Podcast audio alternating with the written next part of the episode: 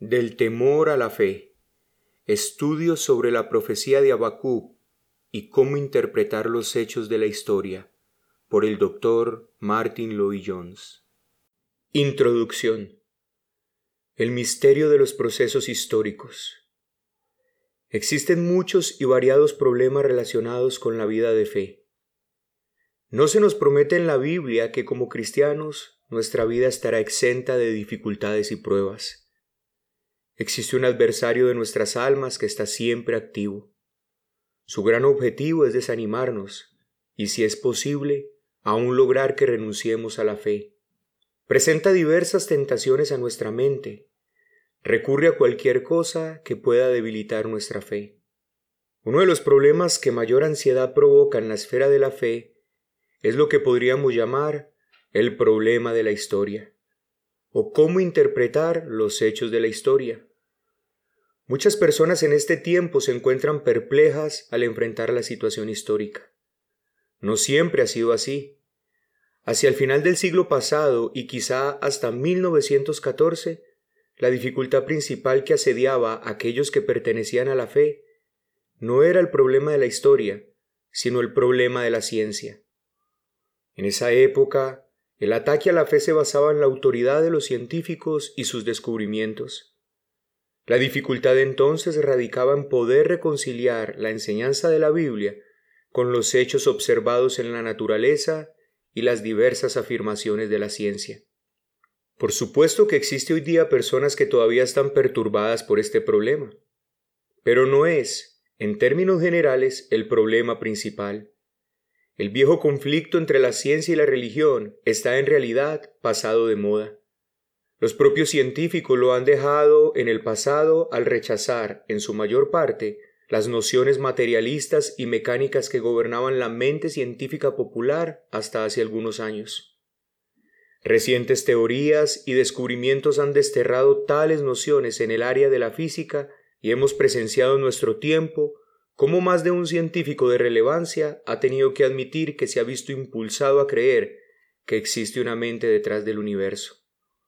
No es pues el problema científico, sino el problema de la historia el que produce ahora la ansiedad. Este es el problema de los problemas en este siglo XX. Por lógica, surge como resultado de los eventos de este periodo. Nuestros padres, y en mayor grado nuestros abuelos, no estaban preocupados por el problema de la historia porque la vida se movía cómodamente, y según muchos pensaban, se progresaba hacia una maravillosa meta de perfección. La tierra prometida estaba por alcanzarse, debían seguir pausadamente y pronto arribarían. Sin embargo, en los últimos años hemos sido sacudidos por el curso de los eventos de la historia, y ante estos conflictos muchos han experimentado que su fe ha sido probada gravemente. Por ejemplo, han encontrado difícil el poder dar explicación a dos devastadoras guerras mundiales, pues tales eventos parecen ser incompatibles con la enseñanza bíblica acerca de la providencia de Dios. Debemos establecer de inmediato que este problema jamás debería haber conducido a sentirnos turbados o perplejos. No hay excusa para ello, precisamente en vista de la clara enseñanza de la Biblia al respecto. En un sentido, tampoco ha habido jamás excusa para estar preocupados por la ciencia y su aparente choque con la religión. Pero hay menos excusa aún para estar turbados por el problema de la historia, porque la Biblia lo expone en la forma más clara posible. ¿Por qué es entonces que afecta a tantas personas? La razón principal parece radicar en que hay personas que utilizan la Biblia en un sentido muy restringido, como si fuera exclusivamente un libro de texto sobre salvación personal. Muchos parecen creer que el único tema de la Biblia es el de la relación personal del hombre con Dios. Por supuesto que es uno de sus temas centrales, y damos gracias a Dios por la salvación que nos ha dado sin la cual quedaríamos en la peor desesperación. Pero este no es el único tema de la Biblia. En efecto, podemos llegar a decir que la Biblia ubica el tema de la salvación personal en un contexto más amplio.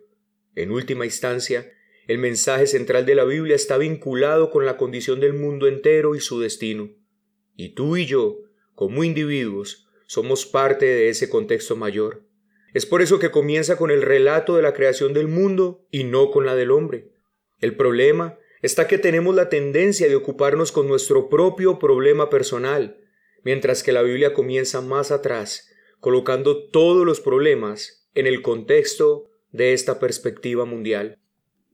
Si no reconocemos que la Biblia contiene esta particular perspectiva del mundo, no es de sorprender que el presente estado de cosas nos lleve a desesperar. Si leemos a través de toda la Biblia y tomamos conciencia de su mensaje, en lugar de elegir algún salmo preferido, o el sermón del monte, o nuestro evangelio favorito, descubriremos que contiene una profunda filosofía de la historia y un particular enfoque del mundo. Nos permitirá entender lo que está ocurriendo en nuestro tiempo y que ninguno de los acontecimientos de la historia deja de tener su lugar en el programa divino. La grande y noble enseñanza de la Biblia está relacionada con todo el tema del mundo y su destino. En el libro del profeta Habacuc tenemos una perfecta ilustración de esto. El profeta afronta el problema de la historia de una manera sumamente interesante, no como una teoría académica o un enfoque filosófico de la historia, sino con la perplejidad personal de un hombre que en este caso es el propio profeta. Escribió este libro para relatar su propia experiencia. Aquí tenemos a un hombre que estaba muy perturbado por lo que estaba ocurriendo. Estaba ansioso por poder reconciliar lo que estaba viendo con lo que él creía. El mismo enfoque del problema se encuentra en otros pasajes de la Biblia, particularmente en los Salmos, y en cada uno de los profetas trata este mismo problema la historia. Pero no solo los libros del Antiguo Testamento se ocupan de él.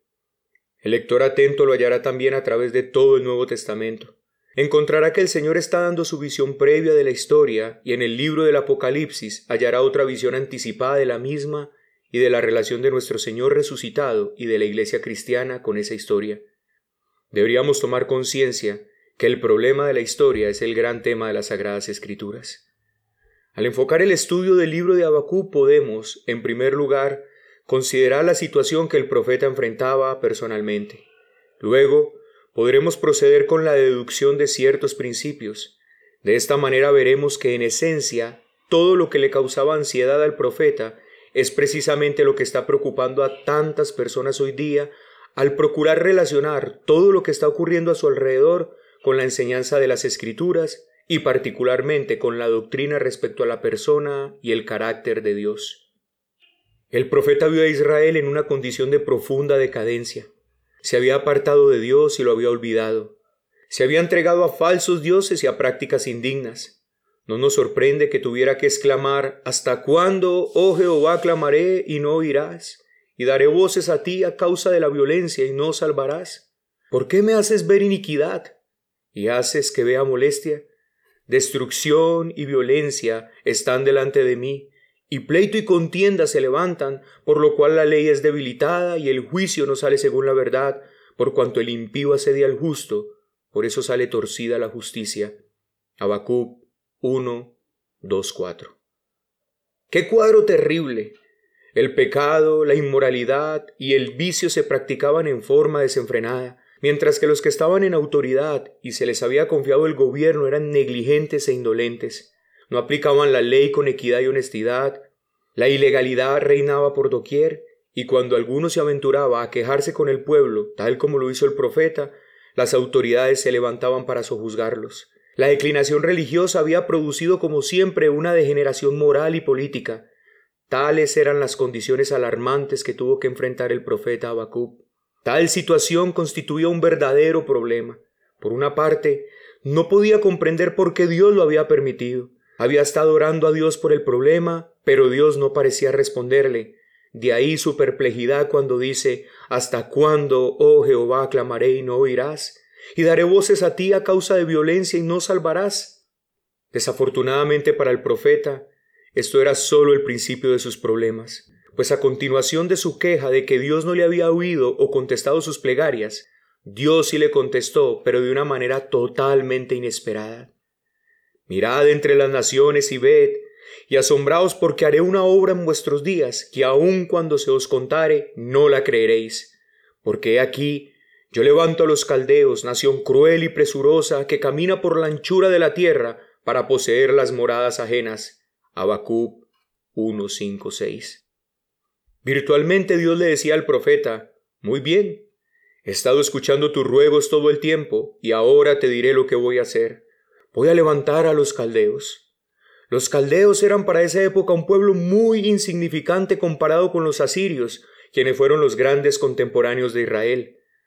Así tenemos que Habacuc, ya perplejo con el hecho de que Dios había permitido la iniquidad en su propia nación, tiene que oír la declaración de parte de Dios de que Él propone levantar un pueblo totalmente pagano e impío para conquistar la tierra de Israel y castigar a su pueblo. El profeta quedó totalmente abrumado. Este es pues el problema que hemos de estudiar en los próximos capítulos.